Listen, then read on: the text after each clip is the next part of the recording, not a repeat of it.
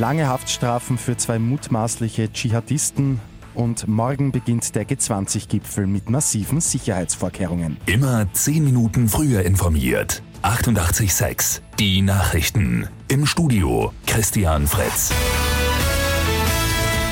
In Graz sind gestern die Urteile für zwei mutmaßliche Dschihadisten gesprochen worden. Ein 38-jähriger Österreicher soll mehrere Mitglieder für die Terrormiliz Islamischer Staat angeworben haben. Zwei Paare mit insgesamt neun Kindern sind daraufhin sogar nach Syrien gereist. Er hat acht Jahre ausgefasst. Der zweite Angeklagte, ein 24-jähriger Bulgare, hat sieben Jahre hinter Gitter bekommen. Er soll auf einem USB-Stick Baupläne für Bomben gespeichert haben. Beide Urteile sind noch nicht rechtskräftig. US-Präsident Donald Trump reist heute ins argentinische Buenos Aires zum ersten G20-Gipfel in Südamerika überhaupt. Die Sicherheitsvorkehrungen werden enorm, 22.000 Polizisten werden im Einsatz sein. Die Bilder der Verwüstung vom letzten Gipfel in Hamburg sind noch gut im Gedächtnis. Die Einsatzkräfte sollen solche Ausschreitungen verhindern.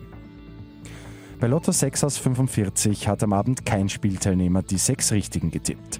Am Sonntag kommt es zu einem Doppeljackpot, da werden dann rund 2,8 Millionen Euro erwartet.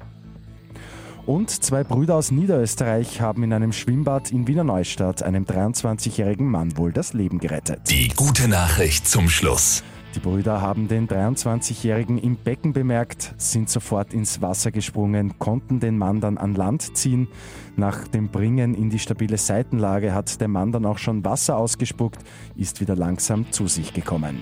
Durch das rasche Eingreifen sind die zwei Brüder wohl zu Lebensrettern geworden. Mit 886 immer 10 Minuten früher informiert.